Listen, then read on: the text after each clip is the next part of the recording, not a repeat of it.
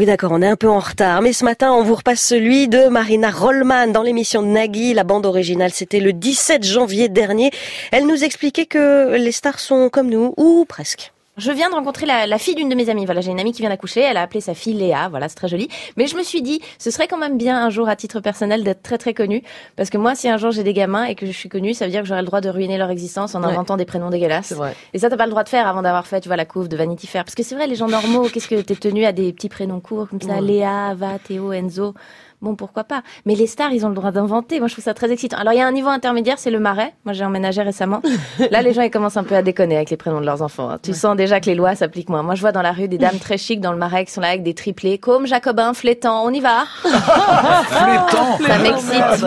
Mais le mieux, ça reste les gens connus. Le stade au-dessus, ils sont fous. Ils inventent. Angelina Jolie, elle a sa portée. Je sais pas combien elle a d'enfants. 21, 60, un bus scolaire, peu importe. Et les prénoms, c'est un concours. À chaque fois, elle invente un truc. Y a des gamins qui s'appellent Maddox, Vivienne Marceline, Chilo Nouvelle. Ouais, s'appelle Chilo et personne ne réagit. Moi, ça me va, Angelina, mais enfin, faut qu'ils réalisent ces gens qu'ils ont une responsabilité par rapport à nous. Ah bah, Parce qu'on va. le sait aujourd'hui qu'à cause d'Angelina Ouais. Jolie, il y a des gamines qui s'appellent Chilo Nouvelle dans le Jura qui n'ont pas du tout le destin pour. Mon préféré, c'est Bruce Willis. Il a trois filles. Euh, Il y en a une qu'il a appelée Rummer, ce qui a peu de choses près est un nom de voiture, voilà. Euh, Talou Labelle. Là, tu sens, il commence à pointer des mots au hasard dans le dictionnaire. hein. À deux pages près, elle, elle aurait pu s'appeler Talou la Belette. Et enfin, la dernière, elle s'appelle Scout la rue.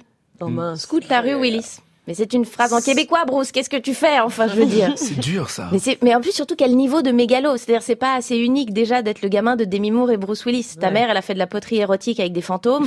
Ton père, il s'est tapé Mila.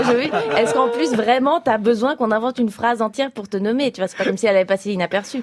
En même temps, je me moque, mais je sais pas ce que ça fait d'être connu. Peut-être que tu deviens fou quand t'es connu, je sais pas. Moi, je suis pas connue, mais si un jour j'y arrive, peut-être dans dix ans, vous me retrouverez en une de gala. La photo, c'est moi au lit avec deux bébés. Et le titre, c'est genre, le bonheur avec ses jumeaux, Aquaman et puce de Saint-Ouen. c'est bon ça. Je suis là, je suis maquillée au lit comme ça. Il y a un grand bouquet de lys blanc à côté du lit qui trempe dans de l'évian. Sur le lit, il y a des petits chiens blancs. Tous les tissus sont à base d'animaux en voie de disparition. Au fond de la chambre, il y a une fenêtre à travers laquelle on devine un parc qui m'appartient probablement, dans lequel il y a des pans en liberté. Et le sous-titre de l'article, c'est un truc genre Elle le reçoit chez elle en toute simplicité.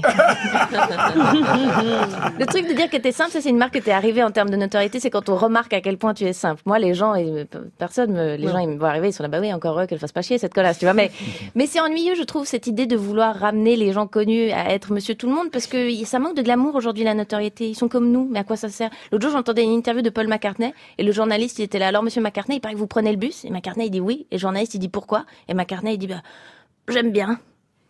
Mais moi aussi, j'aime bien prendre le bus, enfin. Mais il faut qu'on le réveille, enfin, Paul. Moi, j'ai, j'ai envie de t'imaginer en train de prendre du LSD sur les sourcils de Jimi Hendrix. J'ai pas envie de savoir qu'aujourd'hui, ton kiff, c'est la RATP. C'est hyper triste, enfin. Tu changes le cours de l'histoire de la musique, après, tu chill dans le 72, comme ça. C'est très triste.